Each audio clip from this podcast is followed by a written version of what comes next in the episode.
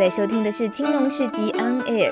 今天大米访问的地点是在台中乌日学田欧日尔残这个小农村，在一片玉米笋园之间，来找农夫廖洛瑶聊聊天。他是在这里长大的残曾伊娜。说起他学生时期学的呢是行销通路，出社会之后在都市工作很多年，后来嘛，跟人对流行到澳洲打工度假两年，回来之后却意外遇到了祖产的田地要传承的时机。年纪轻轻的他是怎么评估而决定走入务农这条路的呢？那你在澳洲打工度假的时候，是有想象着回来的时候对什么产业有兴趣的吧？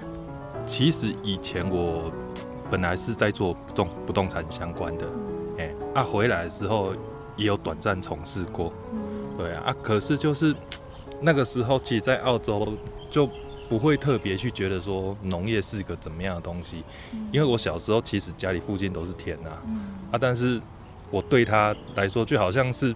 好像一般人在路上看到 seven 啊，还看到汽车、机车一样，其实不会有特别的感觉，啊，也不会去联想说这个以后会是我的生活什么的。对，因为以前我们出去的时候受到的教育就是，哎，我们未来以后可能就是要有人也想当医生啊，啊，有人想要做业务，有人卖保险，对，但是从来没有想象过农业。会是我以后的工作，嗯，对啊，以前小时候爷爷常常跟我说，阿伯你阿该进产贺啊，啊，嗯啊，以前小时候听了都不当一回事啊，啊，结果哪知道突然自己 真的最后变农夫了。你爷爷在那时候说阿伯阿该你做农夫后啊，讲这句话的前提通常有没有是因为发生说你又不听话了或什么事情会不会？就如同你所说的，对啊，就是因为我可能也不是个很乖的小孩啦。对啊，啊，而且就是可能在成绩啊，或者是其他部分也没有到特别出众啊，啊，然后所以 爷爷会会这样说，或许也是有他的考量啊。所以你自己真的觉得说要回来接爷爷的耕地嘛？那时候会挣扎一下，说用什么样的理由回来接吗？嗯，其实会回来接的时候，倒不是因为我爷爷的要求，而是当时哎，他们做不动了。然后那时候刚回来台湾一年还是两年的时间吧，然后就觉得就是可能自己原本做的那一份工作自己也没有很喜欢，然后那时候可能就是哎刚好有一个风潮，就是青年务农的风潮，然后想哎有这个机会，不然我也来试试看好了。你在这里从小就呃在这里看着这个田，它就是一直是种稻子，但你回来以后接手选择了玉米笋。那是一个什么样的呃思考的过程？其实务农嘛，当然最重要的是要养得活自己啊。嗯、本来有考虑说还是就种稻嘛，可是后来去开始去收集一些资料之后，发现种稻子我根本养不活自己耶。单纯的就是务农这件事情，嗯、它不见得是一件能够生存的事情，嗯、还必须要考量到就是你的收入还有风险。这些东西全部拉里拉杂的很多东西，那那时候我就在想，哇，那这样不转型也不是嘛。嗯、那我就开始去尝试种的种很多作物，哦、然后再一样一样的去挑，然后看别人的吃起来的心得怎么样。嗯、那哪几样我卖得动，嗯、那我在销售上比较不会有压力。嗯、那最后可能就筛出了这个作物，嗯、我就一路做到现在。嗯你尝试了哪些？在乌日学田这个地方，就是靠近乌日高铁站附近，然后这里的地理环境、气候环境，你曾经在这个地方尝试过爷爷种水稻之外的哪些作物？其实我有试过种南瓜、夏南瓜，或者是说玉米、甜玉米那一类的，这个我尝试过。嗯、那当然也有尝试过，就是种一点地瓜这个样子，嗯、就是多方尝试啊。其实消费者在买东西的时候很有趣哦，就是他们都会很喜欢去尝试一些比较新的东西。那当然网络上大家都可以看得到，感觉也没有什么特别嘛。可是有时候你把它反转过来，有一群消费者，他们想要尝试新的东西，但是他们不见得会知道要从网络上去得到那个资讯。嗯他可能就是附近的阿婆隔壁那一间工厂里面的工作人士。嗯对。然后我就开始自己想着，就是说，诶，我能不能把这些都变成我的客人？然后我拿出来的产品对他们而言也会有吸引力，而且他们还是被另一群消费者验证过的。因为虽然说大家都说现在要走网路，网路的确是会有所帮助啊，可是某种程度上来说，网路它涵盖的资讯范围可能是整个台湾。可是在于货要交到如何交到各客户手中这一段，一直以来都是农产品它很大的一部分的成本，这是一个阻碍。对，如果我能克服这个部分的成本的话，那相对的我又多一份竞争优势嘛。我是这样想啊。你真的是。事事都计算在这个，就像人家形容钱要花在刀口上。你对于农业经营的成本这些，你也很仔细的会去考量。呃，从生产，然后成本，然后销售端，尽可能的自己能够觉得我应付得来，而且甚至于应该要能够养活自己的情况。算的很精啦，简单讲是这样。你是这样个性的人？嗯，算是啦。就我来务农的时候，也是想要过好的生活啊。嗯、这句话很很耐人寻味。务农是是为了过好的生活，你在实现这件事情。可是很多人会觉得，务农怎么可能过多好的生活？那你自己是好像有点翻转了这件事，哎。其实我是觉得，不管是传统产业还是新兴的事业啊。嗯一定都会有做得很好与过得很不稳定的人，就好像农民都很喜欢去看什么的好赚就种什么作物嘛。可是有时候可能就是翻转过来去想，我应该要怎么做？我应该要怎么种这个作物？怎么做它能够让我卖到钱、赚到钱？对，我觉得可能就是这个思维上面要去调整一下。其实盲从的种啊。到最后可能会很容易出现问题，就是，诶，你可能采收量太大，你不知道怎么样去考量你的客客源在哪边，甚至要开发客户不知道去哪里开发啊。但是如果说一开始你要想，诶，玉米笋会不会是成为一个我这附近的人喜欢吃的产品呢？用这个角度下去思考的时候，再去想它的环节，我觉得会比较贴近务实、现实这一面啊。在地生产，在地供给，能够给在地周遭就能够消费的话，是最能够节省成本，也是最好的运用。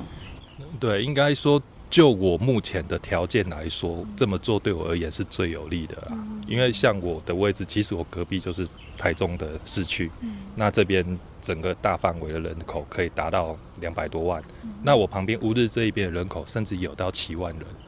那其实这个都是我可以应用的客户群啊，嗯、对吧？我就不见得一定要连立即的，马上一定要丢台北，或者是丢哪里。你就在自己的老家面前，而且你选择的耕作的方式，相对的也有增加了一些人力成本或者什么成本。其实我做的就是不用药啦，对啊。可是会做不用药的原因，其实 也是有点有趣啊。刚开始我要务农的时候，我就是有打很多电话去问农改场的一些指导员，还有里面一些做学术研究的人。那里面有一位呢，他就直接建议我，就是你第一次种，你先不要用肥料，也不要用农药，然后这样子先去观察植物的成长状况。对，那你以后你开始使用这几样的时候，你才可以去比较出它的差别。对，那这一段话其实我放在心中。对，我觉得哎，这是对的。嗯、我一定要知道如何去分辨它的差异。嗯、那开始我第一批，我就是都做不用药的。嗯、哼然后有趣的事情发生的，嗯、很多人经过，哎，不用药啊，哦，这真好。真的。对，其实我并不会特意去反对说使用农药什么的，嗯、哼但是突那个时候突然客人来的时候，我就觉得哇，刚好他们就是喜欢这个东西。嗯对，那我就那就卖吧。你怎么有一种不小心得到这种赞美，就觉得呃，好吧，那就继续做做看。我对于一个作物要不要用药，我的概念只是在于，就是说，它是不是没有用药的状况底下还能够有足够的收益。对，我觉得只要它能够符合，那我降低我不用药，那就是很合理的一件事情。那又刚好它又符合了我们这附近的人，或者是我的顾客群他们所需要的，那很棒啊。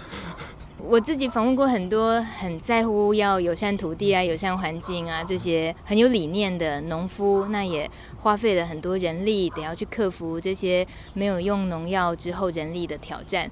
嗯，都还是开心的面对这件事。可是对于洛瑶来讲，其实可以更务实的去看见。不用药反而带来了商机，反而带来了有人更懂得欣赏不用农药的农产品、农作物。因为这个年代其实是农工商分界没有那么清楚了啊。我今天我务农，但我也是商人。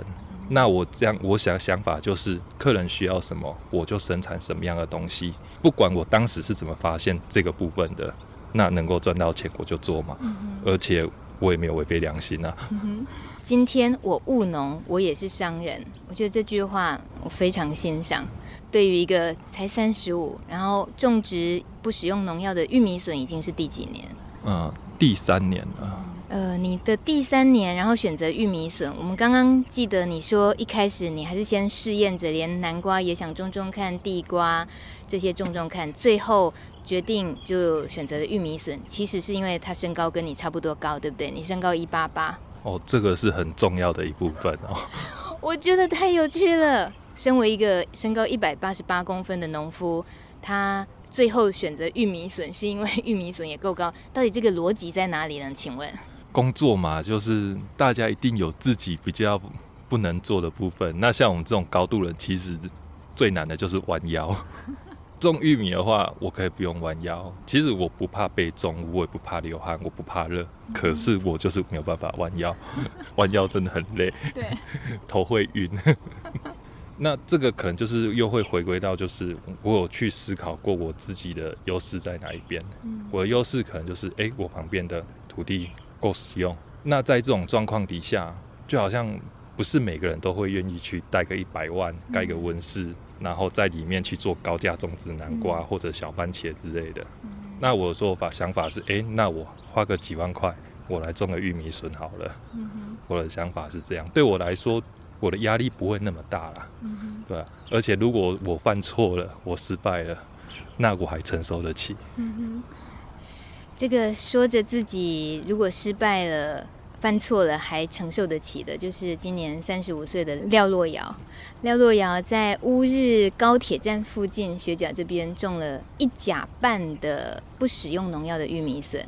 特别的一件事情还包括，这整个一甲半的玉米笋就在老家的对面。也就是所有亲朋好友从小到大，阿伯阿姆阿公、三叔公、四金伯，自己的阿公阿妈、爸爸妈妈，全部每天都看着你这三年来是怎么耕作的。所以这件事情 有遇到哪些比较特别的被关注的经验啊？其他的？嗯，其实我觉得主要的差别就是，大家对农业啊，可能就是会有一个。我觉得算是刻板印象啊，就是农夫就是早上四五点就要起来，然后工作到太阳出来了，回去睡个休息一下，吃个饭，睡个午觉，下午再来做哦。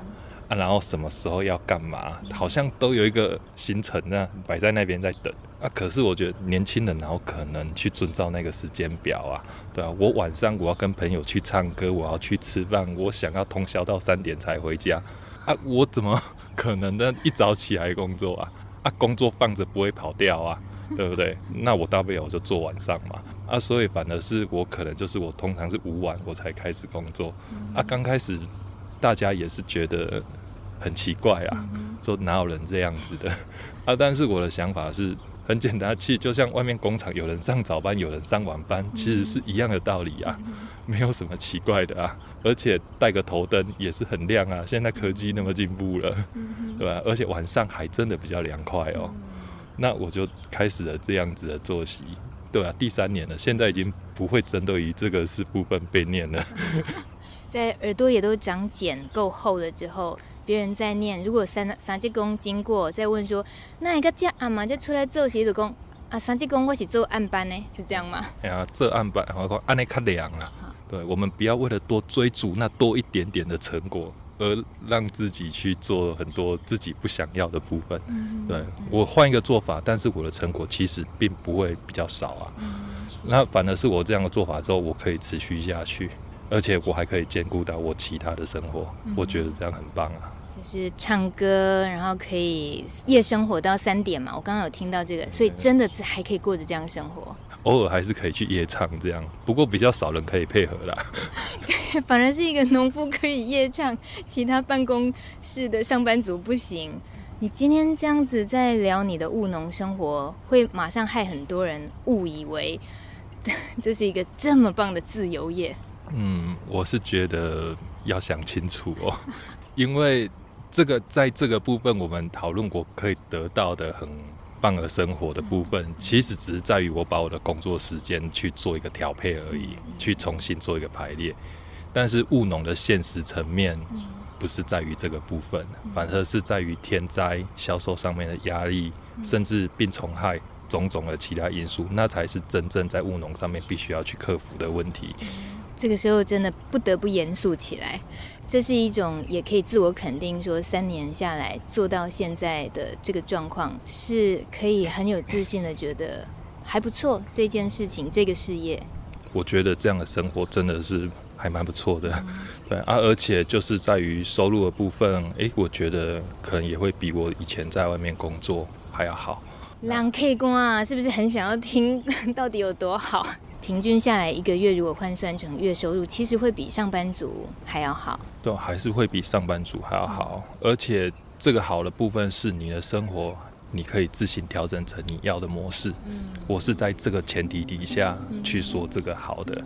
那人就是这个样子嘛，工作生活可以兼具的时候，人生就很美好啊。那我们接下来逛逛玉米笋好不好？欸，像这个叶子上很多虫虫哎，呜，这是虫虫吗？还是什么？是生病吗？这个算是病害啊。然后像这个，这个都是蚜虫。嗯。啊，因为没有用药嘛，嗯、所以说其实出现这个都还蛮正常的。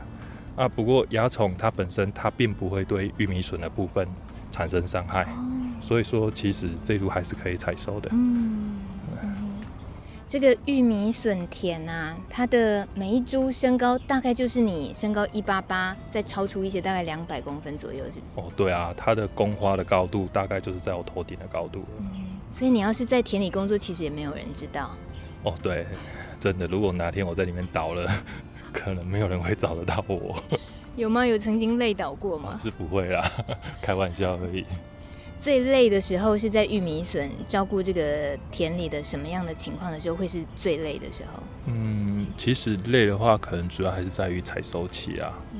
啊，因为采收期要背负袋子嘛，嗯，那很重。那玉米的叶它本身花到身体的话，很容易过敏红肿，啊，那所以可能就是要全身包覆起来，嗯。那尤其像现在夏天，嗯，天气很闷，嗯，即使是晚上一样很闷，嗯，那可能就是会浑身很不舒服啊。嗯。嗯你的一假扮，你一个人，其实在管理上面懂得请人工来帮忙，这些这些的运用有没有也自己已经现在很很熟练了？大概怎么处理会最上手？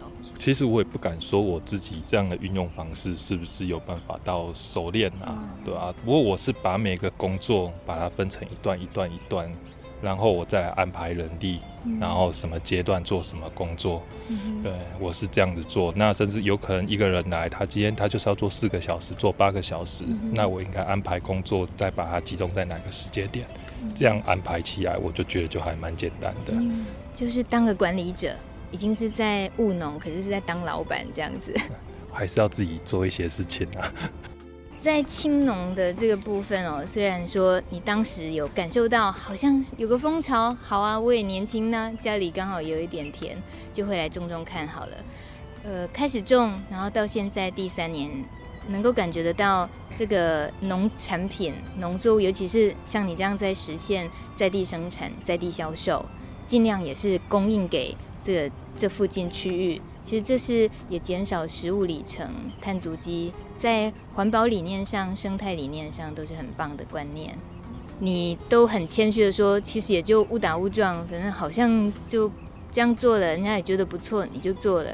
也如果说要用力一点的话，你会想要提倡点什么吗？嗯，我是觉得用我做自产自销的角度来看待这件事情的话，嗯。对于那些新农，对他们有帮助的部分的话，其实我觉得，就我们目前能够学到的知识啊，就是我刚开始学的，可能就是去农改场上课，农民学院，或者是有一些农会，他们也会固定的让一些老师来邀请老师来上课。可是很少会看到有课程是在于就是把所谓的务农跟销售这些环节串联在一起的。比如说我学会了怎么种玉米笋，那接下来呢？对，难道我就只是抱着玉米笋到处问人家要不要买吗？对，那消费人在消费的时候，还是有一个所谓的消费心理嘛。那这个部分是我以前我在外面工作。我有经验的，所以我可以很快速的就在这个部分克服掉它。嗯、其实人都是这样子嘛，你一直要干物件，叫我买物件，嗯、爱掏钱出来，我我得就抗拒的呀，嗯、对啊。啊，可是如果说给你吃看看呐、啊，嗯、我自己种的嘛，好像隔壁阿婆送菜来那种感觉，就还好啊。有点耍赖，但又带着很浓厚的人情味的感觉。吃了你高兴的话，哎、欸，对啊，如果说吃了好吃。一一问价钱会不会比较贵一点？我觉得是差不多啦，就因为我的价格都是固定的，我不会因为产量暴增，别人叠价我就跟着叠价。但是比如说像现在因为天灾的时候，价格上涨，我不会跟着上涨，我就是一直我有去大概抓出它的价格的中位点，然后我就是把它定在那一边。啊，所以我的客人大部分都是买很久的，他们。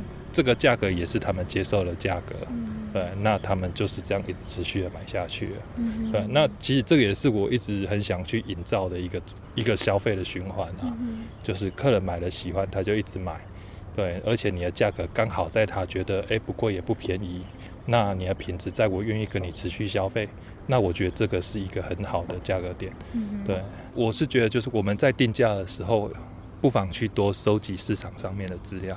然后去设想你要的族群是哪一群，然后去猜测他们的消费习惯，实地的去那个地方走一走，知道他们平常看到的东西是什么，价格在哪里，然后再去思考自己要定在什么样的价位。真的是很钻研在消费心理那个部分，就是自己这个部分是擅长的，所以算我觉得有一种也是你自己握在手上的两把刷子里面其中一把刷子。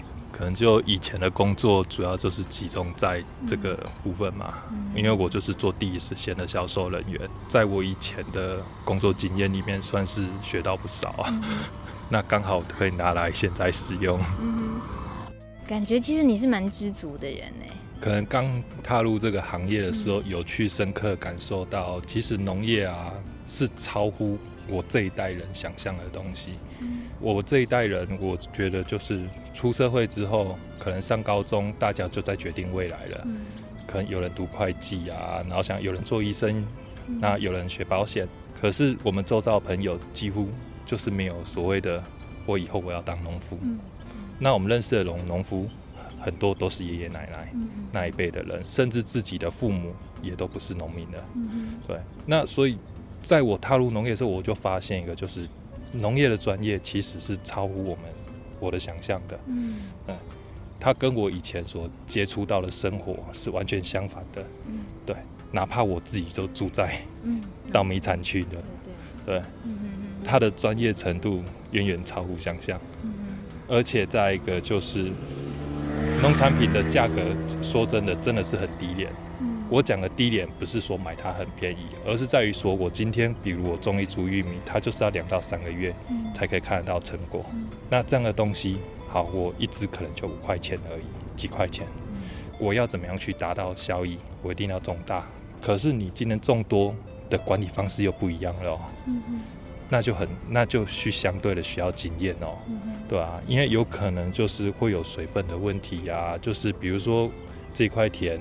哪边比较高，哪边比较低，那可能就会导致水分过度集中，然后那个区块它的成长就会出现问题。这些东西都是真的要靠经验下去摸索，没有办法一次就可以去达到的。可是这一些东西往往就是我们决定要务农的当时忽略的部分。嗯，刚开始也是在这个部分吃了不少苦头。嗯，吃着那个苦头的时候的自己是也也没有想过要退出吗？午夜梦回的时候，常常会想以前的日子好像快乐了一点。啊，不过就是这样嘛。有时候做了，你说突然要回头，嗯好像也是有点丢脸啊。那就再撑下去嘛，继续做，一直做，然后想办法去解决这样。啊，然后最后哎突破了，哦，太好了这样。我可以感觉得出来，就是即使其实你把自己这一块玉米笋田已经管理经营的很上轨道，生活也可以很如愿的，可以像样一点的一些收入。可是好像有一种农夫的谦卑的精神，是你越做，其实越知道农业的那种学问的浩瀚，其实不见得是你你经验或者是随着年份增加就一定会呃有很自信的足够到我都懂了，你也不敢这么说。是啊，就很大的一部分在影响我们的就是天候状况、气候。可是现在的气候变化很大，像比如说。这一阵子雨下的超大，那这个都是很难去预想的。我可以知道有雨会下雨，可是下一点点雨，下很多雨，下超多雨，它是完全不一样的概念。那在于我的作物上面也会出呈现不一样的结果。这个部分其实是很难去衡量、很难去预估的。我是觉得我在种玉米笋，其实我就是在尽可能去营造一个适合它生长的环境。对。只是在气候的部分，我很难去做出真正完全的应变。嗯，有时候我还是必须就是碰运气啦。嗯，对对，刚好天公伯啊安排这样子。刚好天公伯啊安排啊。小市集大通路，长期关注饥饿与贫穷的安娜拉佩说：“我们每一次的消费就像是一张选票，决定着未来地球的样貌。”今天要推荐给大家的市集是在林口台地。以前这里给人的印象是雾大、风大、湿气大、树多、虫多、军人多，因为交通不方便嘛，很容易就被忽略的地方。不过现在的林口像是变魔术一样，有捷运，有大型购物中心，房价高，物价高，人潮多。不变的是呢，有一群对自然、对简约、绿生活有理想、有抱负的年轻人。他们运用台地农夫市集这个团队小小的力量，要为地球、为自己做点什么。这个市集主要的内容都是健康的农产品、无添加的农产加工品，还有一些首创、二手商品，也常常举办讲座和生活 DIY 等等。台地农夫市集摆摊的时间是每个月的双周日，下午一点半到五点，就在林口运动公园后面的图书馆旁边。这个星期日，九月二十三，刚好就有台地农夫市集，有空来逛逛哦。感谢你收听今天的青农市集 On Air 节目。想听到更多农村与农业的故事，欢迎搜寻“米米之音”，稻米的米，米米之音。下个礼拜一傍晚五点二十，空中见，拜。